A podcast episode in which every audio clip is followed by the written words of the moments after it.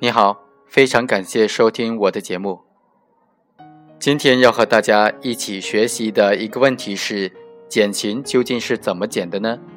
为了规范减刑、假释、暂予监外执行这些刑罚执行的措施和程序，中共中央政法委在二零一四年的时候就出台了一个意见，关于严格规范。减刑、假释、暂予监外执行，切实防止司法腐败的意见。那么这条意见呢，重点对减刑该怎么减的问题做了非常详细的规定。其中最重要的一个条款，今天要和大家一起来分享一下。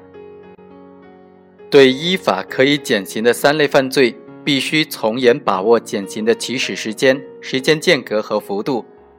第一。被判处十年以下有期徒刑的，执行二年以上方可减刑，一次减刑不超过一年有期徒刑，两次减刑之间应当间隔一年以上。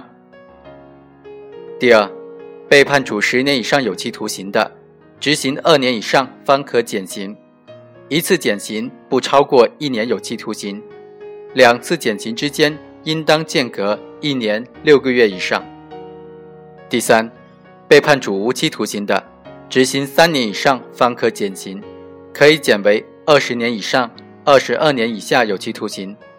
减为有期徒刑后，一次减刑不得超过一年有期徒刑，两次减刑之间应当间隔二年以上。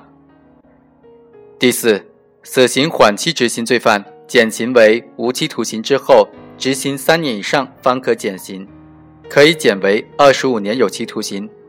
减为有期徒刑之后，一次减刑不得超过一年有期徒刑，两次减刑之间应当间隔二年以上的时间。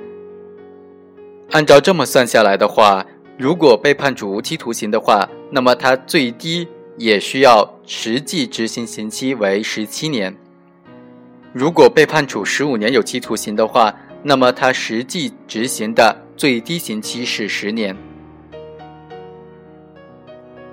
以上就是本期的全部内容，下期再会。